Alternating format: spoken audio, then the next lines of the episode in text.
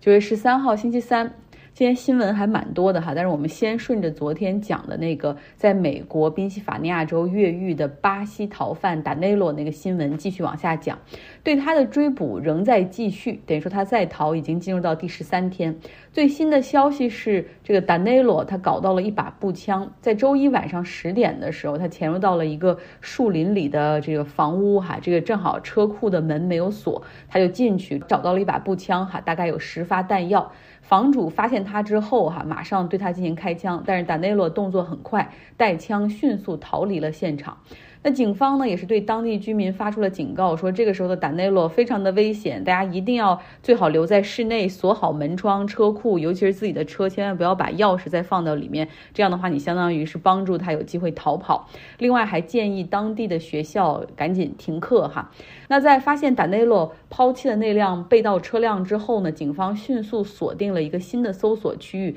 并且投入的五百名警力，开始对他的脚印进行识别，然后开始了一条。新的线索追踪，就往树林里去找他。达内洛有非常好的逃亡的经验哈，所以他在这个过程之中，不知道他又找到了一双公靴哈，非反正用不同的脚印，可能在迷惑警方。呃，而且这个地区是有很多的树林，有很多的玉米地，然后另外还有很多的谷仓，实际上它是比较容易就可以藏起来的。那达内洛在巴西的母亲对记者和美国警方也表示说，他的儿子从来没有上过学，五岁就开始帮家里干活，七岁就去别人的农场打工，所以他是非常习惯长时间的劳作徒步，他习惯饿着肚子睡觉，然后饿着肚子干活哈，他是能够在极端环境中生存的，呃，而且他。他他母亲强调说，这得益于贫穷的生活给了他这样的技能。另外呢，这个达内洛的母亲还说，他儿子不是一个坏人，他不会对别人随便开枪。啊，不过呢，他母亲后来也说，如果现在被警方逮捕，面临着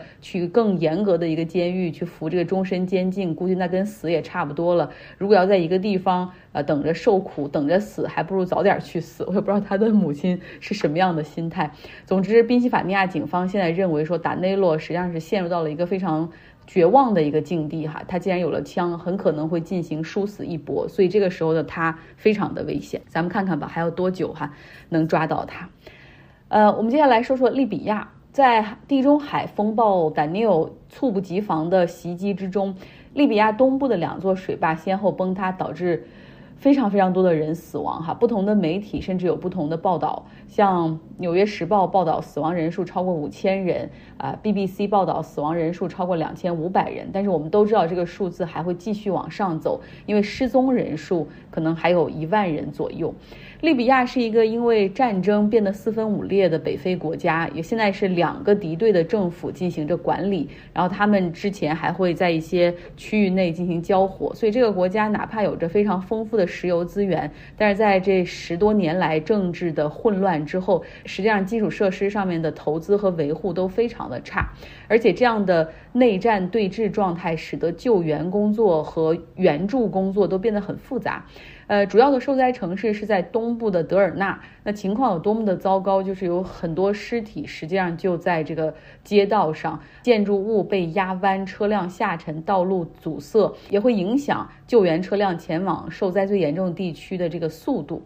其实不同于地震，它是一个不可预测性哈，就在摩洛哥那边所发生的事情，就更多的是天灾，但是在。利比亚这边其实除了天灾之外，人祸也有很大的成分。因为实际上这种这种地中海的风暴是完全可以做提前预警的哈。因为早在上一周的时候，它就这个风暴丹尼尔就已经在东地中海那边登陆，像希腊、土耳其啊那边都已经受灾过了，所以完全是可以提前有很多的数据去预测这种登陆的时间、降雨量，提前去疏散百姓。但是控制着德尔纳这个地区的是。不被国际社会认可的这个东利比亚武装，权力掌握在国民武装的指挥官哈利法·哈夫塔尔手中。呃，他们基本上是没有做任何的提前预备的工作，因为可能大概是会想说，这么样的一个国家，呃，更习惯经历的是干旱哈。我们有那么大面积的沙漠，就算有点降雨，可能也是对这个国家是好是好事儿。怎么会洪水成灾呢？这是不可能的事情，或者非常小概率的事情。但实际上，在阿拉伯半岛和北非。的这些国家，干燥的河床往往在下大暴雨的时候导致洪水迅速的这个泛滥，因为干涸的土地实际上是难以吸收倾盆大雨。那再加上呢，利比亚的人口的居住实际上更多的是集中在沿海地区，再加上这些年海平面的上升，不断侵蚀这种海岸线，导致海水这种倒灌的风险也很大哈。那像这一次主要受灾的这个城市德尔纳，它原本是一个很漂亮的、呃很美丽的海滨小镇，它是建在古希腊殖民地的废墟上。但是在地中海风暴丹尼尔来袭的时候，基本上一个水坝是在暴雨中率先崩溃，然后巨大的水流又冲毁了另外一座水坝。从视频中大家可能也看到了哈，快速流动的洪水就将房屋冲垮，甚至直接冲到海里。有很多人们跑到了屋顶上，期待奇迹的发生。但是很多人不幸是遇难哈，那因为道路现在是被阻塞，其实这让救援和和未来的重建都变得非常的困难。接下来今天还有两个新闻比较值得关注，嗯，先说第一个哈，你知道有一些 sensitivity，像他们的名字我也不能说的太清楚，否则就会被 red flag。我们的两个老朋友，他们实际上是在俄罗斯的远东城市哈即将见面，这还是这个男主角他四年来第一次出国访客。整个行程的保密程度都非常的高。他离开哈他们的首都，乘坐这个绿皮防弹火车向北驶去啊，所有人都知道他一定是要去俄罗斯去见普京。但是他们两个人会在哪个城市会面，没人知道哈，这个行程非常神秘。坐火车出行也是他们这个家族的传统，因为呢，这个国家的民航机队基本上是由苏联的一些老飞机组成，所以对飞机的安全性是缺乏一定的信心。呃，那坐火车就意味着就是去不了太远的地方，而且可能花的时间也比较长。要知道，在二零一八年的时候，当时他去这个越南的河内哈，去和特朗普见面，当时坐火车就先到了北京。再出发去河内，总共花了六十个小时的时间。他的父亲曾经也是坐火车哈，一次前往莫斯科，那一次在二零零一年，总共是花了二十四天，被称为马拉松的火车行程。说回到他的这次访问俄罗斯哈，最开始大家猜测是不是那个弗拉迪沃斯克，因为普京正在那儿参加东方经济论坛。但是他乘坐的这个绿皮火车，哈，呃，抵达俄朝边境之后的这个哈桑这个城市之后，先在那儿停了，在那儿呢，因为相当于是进入到了俄罗斯的领地嘛，就是先在那儿接受了一个军事仪仗队和管弦乐队的这种演奏作为迎接，然后当地也有官员出来这个啊给他送花，然后迎接握手等等。他在那儿呢也简短的这个发表。讲话说，这个选择俄罗斯作为疫情之后第一个会见的国家，这明显可以强调哈，这双边关系对他和他的国家来说是多么的重要。要知道，这个在疫情之前，也就是他上一次出国访问，其实也是来的俄罗斯哈，也是来的这个地区。那之后呢？这个他继续回到火车上，然后这个专列继续向北行驶，将会前往到一个目的地哈，但是没有人知道具体是哪个城市。这么幸运，让他和普就是能够承接他和普京的会面。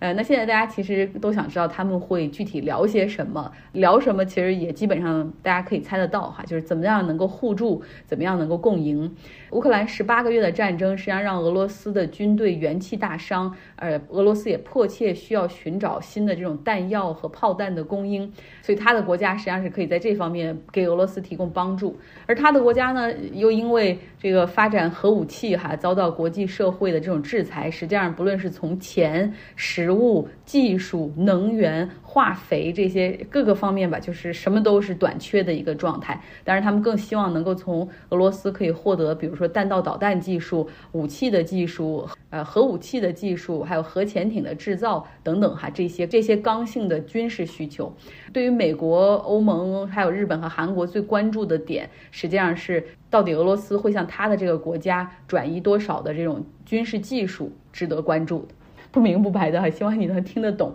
呃，那好，今天最后一个新闻就是美国众议院的议长、共和党的领袖 Kevin McCarthy，他在压力之下宣布将启动。对总统拜登的一个弹劾程序。当然，这个你要想真正的 impeach Biden，还有很多的程序要走哈。但是现在就基本上要开始启动这个最开始的这个这个这个程序了。他列举了潜在的七项罪名，其实主要就是围绕着这个亨特拜登啊展开，就是拜登是怎么样包庇他的儿子，包括这亨特拜登借助父亲的这种政治影响力在海外的相关的这种权钱交易等等。呃，其实呢，Kevin McCarthy 他自己根本不喜欢这个议题，或者很多传统的这个中间甚至中间偏右的共和党人也不太喜欢这个议题，因为知道就是你最后没有办法去推动，是一个无疾而终的议题。呃，还不如把精力花在其他方面。但是你别忘了，Kevin McCarthy 当时他在竞选美国共和党众议院领袖的时候，他相当于是